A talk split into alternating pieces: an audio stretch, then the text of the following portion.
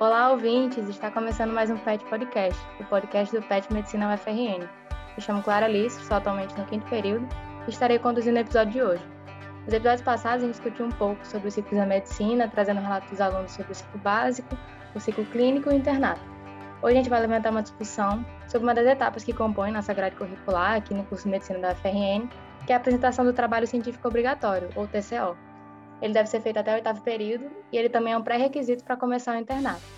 Esse tema é um pouco polêmico, né? Gera uma ansiedade nos alunos, eles têm muitas dúvidas, muitas curiosidades. Para ajudar vocês, acadêmicos, nesse processo, a gente trouxe aqui dois convidados para conversar um pouco sobre esse tema. Eles já apresentaram o TCO semestre passado.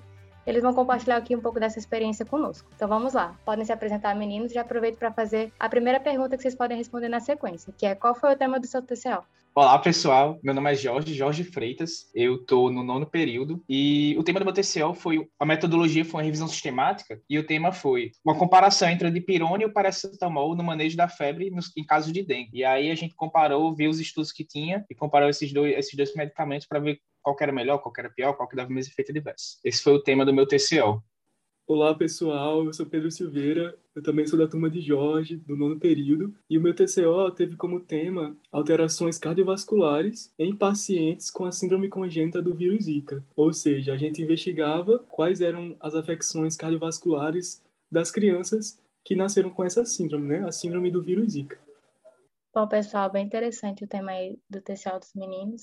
Eu já passo para a segunda pergunta, que é uma dúvida comum, né, entre os alunos, que é qual período começar o TCO? Então, como, é, como é que foi esse, início da jornada de vocês? Quando é que vocês começaram?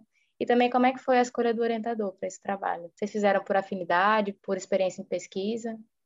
Bom, vou começar falando aqui é uma história um pouco longa, a minha com o TCO. Na verdade, o que aconteceu é que eu acho que quando eu estava lá por volta do quarto, quinto período, eu comecei a procurar um professor para fazer uma pesquisa pro, porque eu sabia que tinha que apresentar esse trabalho no oitavo período, e desde cedo eu fui começando a procurar. Aí lá no quarto período eu procurei uma professora da Infect, que deu uma proposta de, de TCO para mim, e assim, eu comecei a estudar sobre isso. Só que aí eu fui adiando, adiando, adiando, aí chegou no sétimo período e eu ainda não tinha feito, né?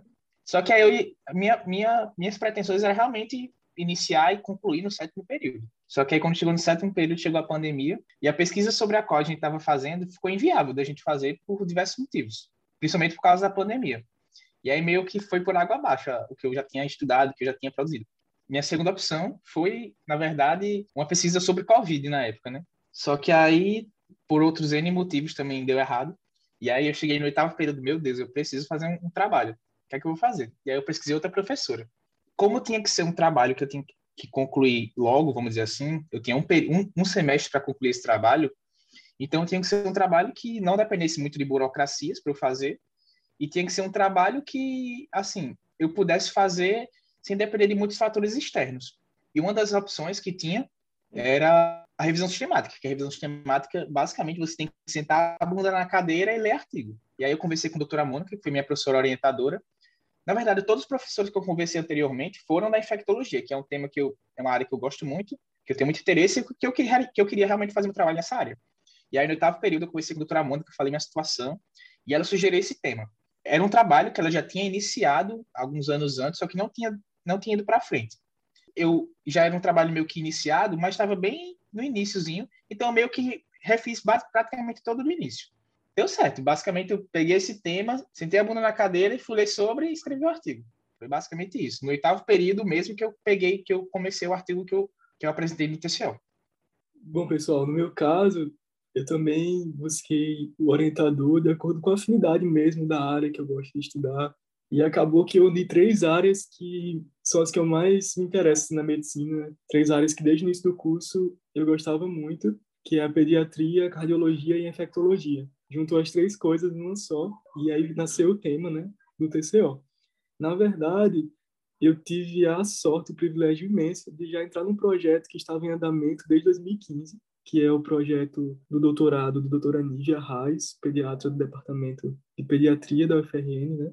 E aí eu já entrei no trabalho dela, que já estava em andamento, já tinha sido aplicado o TCLE, já tinha sido começado a fazer todo o levantamento de dados dos pacientes pelo prontuário. Então eu fui agraciado assim com um projeto que já estava em andamento. Só que a doutora Nívia queria pesquisar uma coisa que ainda não tinha sido pesquisada no trabalho dela e que ela percebeu que outros centros de estudos estavam investigando, que eram as alterações cardiovasculares nessa população, né, nas crianças com a síndrome congênita do vírus Zika. E ela convidou a doutora Gisele Pacheco, que era minha orientadora de outros projetos, de outras pesquisas que eu já estava com ela desde o segundo período, para poder participar deste projeto. A doutora Gisele me indicou, falou que tinha um aluno que poderia participar. E aí a gente fez essa união, né, essa interação entre os trabalhos, e a gente começou a trabalhar junto no sexto período, lá em 2019.2. E aí eu tive um ano, basicamente, para adiantar esse projeto, trabalhar.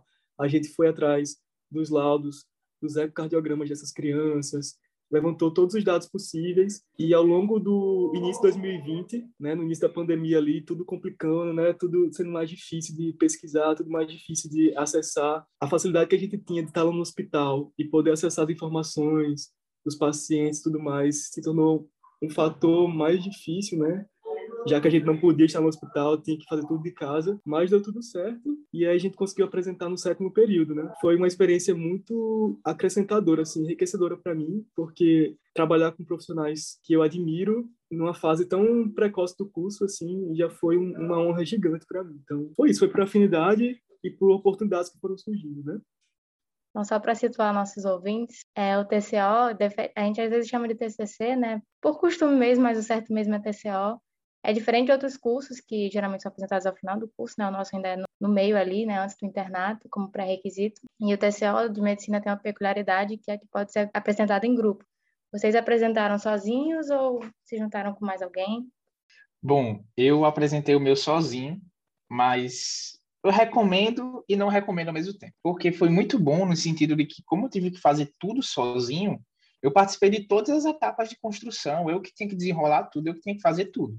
Então, eu foi um aprendizado enorme no processo. Entretanto, o trabalho é literalmente o dobro ou o triplo, né? Dependendo, porque no caso pode ser, apresentado, pode ser feito até em trio, mas no caso você estar fazendo sozinho, você vai triplicar esse trabalho. Então, tem que pesar isso, né? E quando, quando você está fazendo sozinho, isso demanda mais do seu tempo também. Então, assim, foi bom no sentido de que eu tive, tive um aprendizado muito grande e eu, assim, eu, eu, gosto muito dessa parte de pesquisa, de medicina baseada em evidência.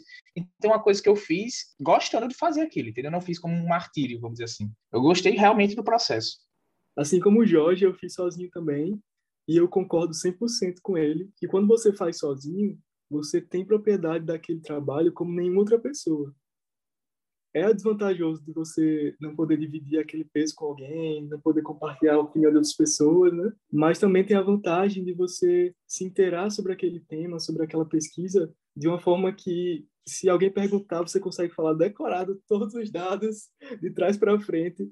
Eu lembro que antes de apresentar, eu só respirava esse trabalho, assim, era de manhã, tarde e noite, a única coisa que eu fazia era estudar sobre ele, fazer slide dele e, e conversar sobre isso. Então você vive, você mergulha naquele projeto. Então foi uma experiência importante assim para mim, eu acho, aprender muitas coisas novas que eu não sabia sobre a metodologia científica, ao mesmo tempo que eu não estava sozinho, né? Porque eu realmente pude contar com a orientação, tanto da doutora Gisele como da doutora Nívia. As duas me ajudaram muito. Tinha reuniões que a doutora Nívia fazia comigo pelo Google Meets mesmo. A gente revisava parágrafo por parágrafo, assim, linha por linha, para ver cada frase que eu tinha escrito, cada conexão dos artigos. Então, eu tive sozinho, entre aspas, como aluno, mas eu realmente pude contar com esse apoio das professoras. É, Pedro, em relação a isso de você respirar o trabalho, uma coisa interessante é porque, assim, durante a apresentação, após a apresentação, na verdade, você é questionado sobre algumas coisas, sobre o seu trabalho, porque você fez dessa forma e porque não de outra forma. E, assim, antes da apresentação, eu estava muito nervoso sobre isso. Meu Deus, será que eu vou saber responder as perguntas? Será que... Só que aí eu, aí eu, eu conversando isso com a doutora Mônica, minha orientadora, ela falou, Jorge, você é a pessoa daquela reunião que mais sabe sobre o seu trabalho. Então, se você não souber responder, ninguém mais vai saber, entendeu? Então, tipo, você se inteirando totalmente do seu trabalho, você é o maior conhecedor do, do daquela pesquisa da, durante a reunião. Então, tipo, não tem para que o nervosismo, não tem para que, é, se você fez o trabalho de forma decente, de passo a passo direitinho, não tem para que ficar nervoso, porque você vai você vai estar tá sabendo de tudo, visto que foi você que fez aquilo, né? Exatamente.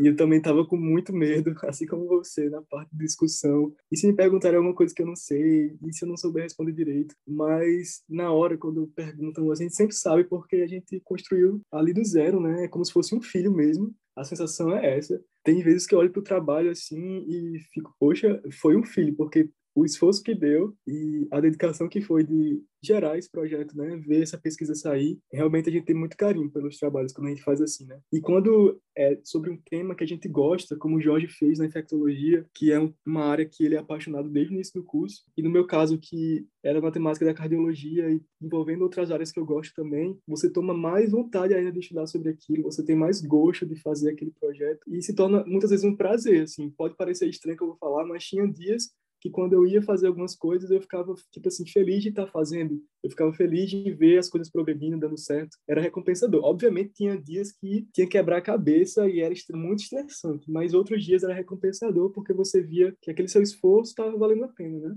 Então, pessoal, partindo para a próxima pergunta, acho que vocês já até falaram um pouquinho sobre isso, mas aí vocês comentam mais um pouco, que é como é que foi a escolha da metodologia do TCO de vocês e assim, pela experiência de vocês, né, que já passaram por essa etapa, quais são os tipos de estudos mais viáveis para a gente colocar no TCO? Vamos lá. Minha metodologia que eu fiz no meu trabalho foi uma revisão sistemática. E assim, eu não recomendo, não me entendam mal, certa forma que eu vou falar aqui, mas eu não recomendo a revisão sistemática se você for preguiçoso. Por quê? É, quem faz uma revisão sistemática, na verdade, está fazendo um trabalho de garimpo, praticamente. Você passa a peneira em todos os bancos de dados para pegar apenas os artigos que você quer sobre aquilo que você quer trabalhar. No meu caso, como era um trabalho de dengue, e dengue é uma doença tropical e é um, uma doença de país pobre, então é difícil encontrar estudo bom sobre esse assunto, entendeu? Então, assim, eu pegava a chave de pesquisa, colocava em cada base de dados, e aí, quando eu colocava a chave de pesquisa lá em cada base de dados, aparecia, sei lá, 500 artigos. Desses 500 artigos, eu tinha que ler cada título e cada resumo para saber se esse artigo se encaixava dentro da minha pesquisa, se esse artigo tinha meus objetivos de interesse. Então, assim, foi um trabalhão para pegar todos os artigos de todas as bases de dados, para depois retirar as duplicatas, porque assim, um artigo ele não está só em uma base de dados, ele pode estar tá em várias. Então, cada base de dados eu pegava esses artigos e colocava dentro do meu programa, que ele retirava duplicados, mas você tinha que, assim, você ele não fazia isso bem automaticamente, ele fazia isso meio que de uma forma automatizada. Você tinha que confirmar que aquele artigo era duplicado. Enfim, deu um trabalhão, primeiramente, só para recolher os artigos. Essa é a primeira fase da, da, revisão sistemática, né? Você pegar os artigos com os quais você vai trabalhar. E depois você tem que ler esses artigos e avaliar, pegar os desfechos de interesse, ver se o artigo tem viés ou não tem, ver se, artigo, se aquele dado é confiável ou não. E daí redigir o que você concluiu sobre o assunto, né? Então, assim, revisão sistemática. Primeira recomendação: não faça se você for preguiçoso. Segunda recomendação: for fazer, prefira fazer com alguém, ter alguém te ajudando, ou seja, não faça sozinho. Eu fiz sozinho e assim, foi muito estressante. Mas isso são as desvantagens, né? Mas a revisão sistemática tem uma vantagem muito grande. Acho que são duas vantagens muito grandes, na verdade. A primeira é porque você não precisa passar pelo comitê de ética, certo? Essa é uma vantagem muito grande que adianta muito sua vida. E a segunda vantagem muito grande, que eu acho que é mais ainda, é porque só depende de você. Então, assim, você não fica dependendo de ter paciente, você não fica dependendo de esperar resposta de outra pessoa, você não fica dependendo de nada. Só depende de você sentar a bunda na, fase, na cadeira, abrir o computador e ler os artigos. Então, acho que essas são as vantagens e desvantagens de você fazer uma revisão sistemática, sabe? Assim, como seu primeiro trabalho científico. Bom, pessoal, no meu caso, a pesquisa teve desenho transversal retrospectivo. A gente analisou os dados colhidos dos pacientes, né, ao longo dos anos, pelos prontuários, formulário de pesquisa, que é uma forma bem conhecida no mundo da pesquisa universitária, né? A gente conhece muito esse tipo de pesquisa que é coleta de dados, prontuário, entrevista com os pacientes. Tem a questão de ter que aplicar o TSLE, né, o termo de consentimento livre esclarecido, que muitas vezes é uma dificuldade porque nem sempre você consegue ter acesso a todos os pacientes, a todas as mães responsáveis no intervalo de tempo que dê para submeter o trabalho ao Comitê de Ética e Pesquisa. Mas no meu caso, deu tudo certo porque a professora responsável pelo projeto já tinha feito tudo isso antes de eu entrar. Então, eu dei muita sorte. E o período do nosso estudo foi de maio de 2015 a março de 2020. Então, foram aproximadamente cinco anos de coleta de dados e era muita informação. Então, eu aconselho que quem escolher esse tipo de estudo, né, transversal retrospectivo, tenha em mente que você vai precisar ter muita paciência para analisar as tabelas, os dados com calma, com paciência, com organização, porque são muitos dados que se você não tiver uma orientação, não tiver uma organização, você vai se perder porque é muita informação. No meu caso, deu tudo certo, graças à ajuda das professoras, e a gente teve também a participação de uma professora da Unifesp, que orientou a gente em vários aspectos. Então, o trabalho foi bem assistido, assim, realmente foi um apoio muito grande para poder dar certo. Eu acredito que para a graduação qualquer modelo é válido. Se você tiver uma base sólida do que você quer fazer, o tema que você quer fazer, se você tiver uma orientação de professores que estejam disponíveis, né, para lhe ajudar, para tirar suas dúvidas, eu acredito que dá certo demais, independentemente de qual modelo você escolher. Jorge escolheu revisão sistemática, no meu caso foi transversal retrospectivo.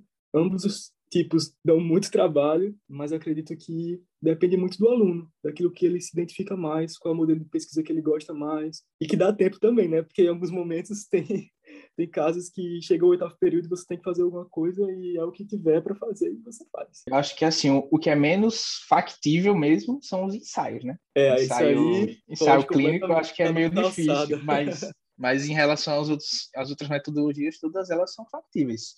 Revisão sistemática e meta-análise são, as, são boas para por causa que você não precisa passar pelo comitê de ética. Curte retrospectiva é uma, é um ótimo, é uma ótima, é uma ótima metodologia, porque assim, apesar de ter que passar pelo comitê de ética, é muito factível, porque é basicamente análise de prontuário. Então, é sentar na cadeira, como eu falo, e, e trabalhar, entendeu? Acho que é. nem, nenhuma metodologia vai ser aquela, ah, faça essa que é de boa, faça essa que está fácil. Acho que nenhuma, nenhuma vai ser assim, entendeu?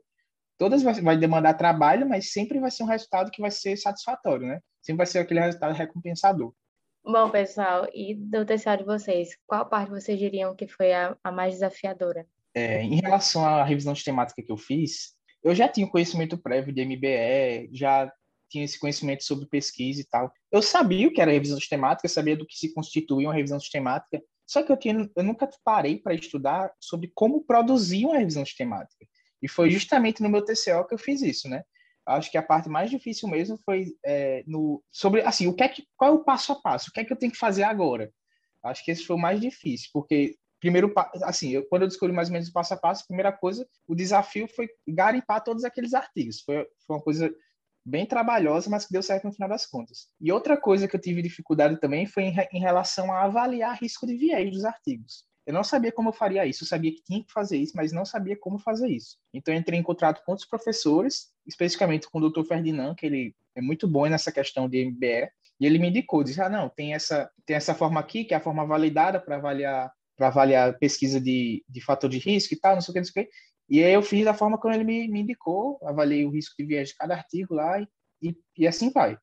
Mas eu acho que a parte mais difícil foi entender qual era o passo a passo do que eu tinha que fazer para mim não foi muito diferente não, viu, Jorge? Foi muito semelhante ao seu caso. A gente sabe como é que é um artigo, né? A gente lê artigos com frequência na faculdade, mas na hora de fazer, de botar a mão na massa e ter que colocar em palavras aquilo que a gente está pesquisando, eu acho que para mim foi a parte mais desafiadora. A gente estava já escrevendo o TCO no modelo para submissão de revista científica então eu tive que ler vários artigos para escolher as palavras que eu iria usar, que se adequassem com o tema, que se adequassem com a revista. Então tudo foi muito desafiador, assim, o processo inteiro foi desafiador. E uma parte também que eu pude crescer bastante foi na parte de estatística, porque como estava na pandemia, durante a pandemia, essa questão de conseguir um estatístico ficou mais difícil. Muitos projetos na FRN tiveram dificuldade ao longo da pandemia para se manter, e os estatísticos que a gente tinha contato na universidade estavam sobrecarregados de vários trabalhos, principalmente os trabalhos envolvendo Covid, né? que era a temática mais em alta naquele momento. E eu não tinha condição de bancar um estatístico, né? como um aluno desempregado do sétimo período. E muitas das coisas das estatísticas do meu trabalho, eu fiz no programa de bioestatística que o próprio governo disponibiliza gratuitamente. Então, eu tive que aprender é, teste quadrado, o teste exato de Fischer, coisas que eu não tinha nenhuma noção antes, que fugiam totalmente do meu conhecimento. Eu tive que aprender. No início foi bem complicado porque eram assuntos novos para mim e tudo que é novo é desafiador. Mas depois que peguei a mão, eu passava o final de semana fazendo os testes estatísticos e pode parecer meio louco que eu vou falar, mas eu gostava de fazer isso. Eu gostava de ficar cruzando os dados e ver se ia dar alguma, alguma significância estatística de algum dado e sempre que eu achava significância, eu ficava empolgado e ia procurar artigos para saber se realmente tinha sentido aquela significância estatística. Eu acho que para mim esses dois pontos foram mais desafiadores, né? Escrever de fato da maneira que você submete para uma revista científica, ter essa linguagem científica e também a parte estatística. Só mais uma coisa que, no meu caso, a intenção do meu artigo era para ser uma meta-análise. Só que, assim, tem tão pouco estudo sobre o que eu estava pesquisando que não tinha dados suficiente para colocar no, no programa e tirar alguma coisa, extrair alguma coisa daqueles dados, porque simplesmente ou tinham poucos estudos ou os estudos que tinham eram de baixa qualidade. E se você fizer uma meta-análise com estudos de baixa qualidade, seu resultado vai ser de baixa qualidade. Então, assim, essa parte da estatística realmente é complicado. A gente tentou, mas ficou só mesmo na parte da revisão sistemática. E hoje, parecido com o seu caso também, quando você falou que pela dengue ser uma doença tropical é mais difícil de encontrar artigo de qualidade sobre esse tema, eu também tive essa dificuldade porque o Zika vírus, né, é uma infecção majoritariamente tropical. E o tema que eu estava investigando, que eram as alterações cardiovasculares nas crianças, né, tanto recém-nascido como crianças mesmo, que tinham essa síndrome congênita, era muito difícil de encontrar, tinham pouquíssimos artigos sobre. O nosso é um dos poucos que tem também, no mundo inteiro. Então, quando você está pesquisando uma coisa que você se interessa, que você tem dado para isso, mas que você não encontra na literatura, muitas vezes você tem que, que relatar. Não foi encontrado na literatura não há dados semelhantes à literatura, que, de certa forma, valoriza seu trabalho, né? mostra que seu trabalho tem um diferencial, ao mesmo tempo que você fica, meu Deus, será que eu estou indo pelo caminho certo? Será que isso aqui realmente faz sentido? Mas o importante é você se dedicar que todo trabalho, por mais inovador que seja, novo, por mais que não tenha um respaldo muito grande na base literatura, se você fizer com dedicação, o seu trabalho vai ser importante para os próximos que virão, né? No mesmo tema. Espero que seja assim, né? E aproveitando a deixa que Pedro deu, a gente ficou sabendo que o trabalho dele foi convidado, né, para uma revista internacional. Conta aí pra gente, Pedro, como é que foi receber essa notícia. Quando eu recebi a proposta de fazer o TCO, a doutora Nívia e a doutora Gisele, elas já queriam publicar o trabalho. Só que eu ficava na minha cabeça assim, será que eu vou ter condição de escrever uma coisa capaz de ser publicada, né? A gente foi trabalhando com muito cuidado, teve muita ajuda delas duas, e a gente conseguiu publicar agora, em julho, o artigo na revista Acta Pediátrica, que é uma revista internacional. E, inclusive, eu estou com ele na minha mão agora, porque, como eu falei, parece um filho, assim. Às vezes eu fico olhando e não acredito que deu certo. É, foi submetido nesse, nessa revista. São três páginas, tem a tabelinha, o texto todo em inglês. E para algumas pessoas pode parecer algo pequeno, né? Ah, é uma coisa tão simples. Mas para a gente que está fazendo trabalho, a gente que começou do zero, a escrita, a coleta dos dados, fazer a tabela, ver o seu trabalho sendo publicado numa revista, ver o seu trabalho com o DOI, né, que é o endereço identificador dos artigos, saber que você entrou no mundo da, da produção científica de fato, aquece o coração, assim, empolga você demais, é uma realização, de fato, assim, eu fiquei muito feliz quando a gente foi aprovado, teve muita, muito profissional, muito dedicado por trás, não somente as professoras, mas também as médicas, do serviço, que eu não posso deixar de citar também, doutora Milena, doutora Áurea, é, doutora Maria, doutora Cláudia, doutora Maria Isabel, ajudaram muito no atendimento dessas crianças, no ambulatório multiprofissional. Então, assim, não foi só eu o trabalho, não foram só minhas orientadoras, teve muita gente por trás que aumentou a qualidade da pesquisa, que fez com que a gente tivesse esses dados e fosse possível ser publicado. Então, eu vou deixar aqui, quem quiser dar uma lida no trabalho, ver como é que saiu, né? Depois de atravessar a pandemia, todas as dificuldades, e mesmo assim conseguir uma publicação. Eu vou deixar aqui a, a dica para vocês, só procurarem, tá certo? Congenital Heart Disease in Zika Virus Congenital Syndrome. How and when to investigate.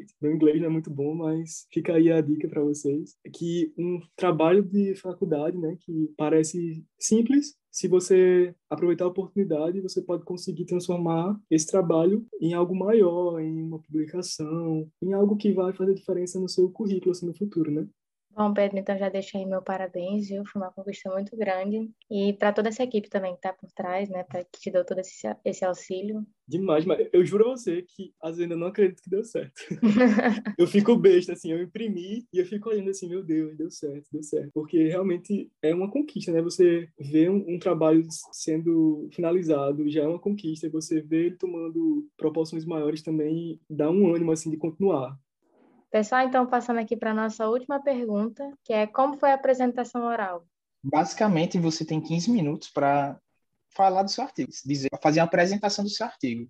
E você faz, coloca os slides lá e apresenta para uma banca com três professores. No caso, a banca que eu apresentei foi minha orientadora e mais dois professores. Doutor, minha orientadora foi a doutora Mônica e os outros dois professores foram o doutor N e a doutora Mirella, ambos da Infecto. E aí, após apresentações, os professores testem as críticas dele deles e dão uma nota, dão uma nota dessa, do seu TCL. E a ideia da, dessa apresentação é, são é os professores que foram da banca, eles darem sugestões de como você melhor, pode melhorar seu artigo, até mesmo para publicação. Por exemplo, o meu artigo, a ideia, a ideia é ser publicado, né? Até porque, na verdade, todo o TCO, o aluno ele tem um dever, dever não, mas assim, é, muito, é importante que ele vá atrás de publicar seu trabalho, já que é uma coisa que ele, ele teve trabalho para fazer, ele se esforçou para aquilo e merece ser recompensado por isso, né? Então, a ideia é publicar meu trabalho e as críticas que os professores fizeram vão ser importantes para eu melhorar o trabalho e ter maior chance de publicação, né?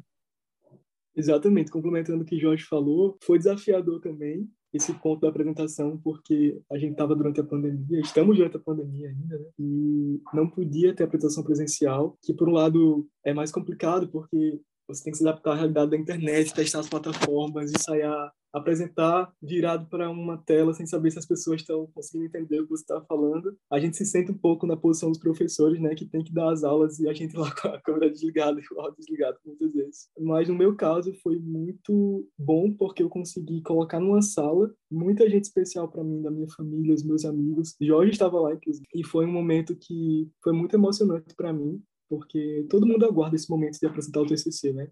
Eu lembro quando minha irmã apresentou o TCC dela em 2014 foi o evento da família, assim, a gente parou tudo para assistir, fomos lá para a UFRN assistir. E eu tinha esse ideal na minha cabeça, né? A apresentação do TCC, do TCO, é esse momento, assim, é o momento único da vida do estudante. Então eu colocava muita expectativa nesse dia, assim, de ter as pessoas que eu amo e que são importantes para mim ao meu lado. E muitas delas eu não pude ter ao lado fisicamente, mas eu pude ter ao lado virtualmente, né? Graças à, à tecnologia. E foi um momento muito especial eu tenho esse dia gravado, essa gravação da, da apresentação no computador e eu já assisti algumas vezes e é sempre emocionante ver porque no dia eu estava muito nervoso, mas o apoio das pessoas que estavam na sala me ajudou muito e é um dia para se guardar para sempre assim.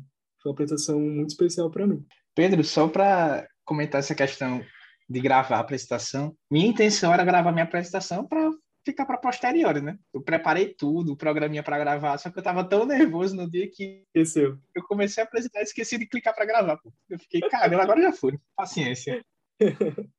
Ficou aí apenas na memória a apresentação de Jorge.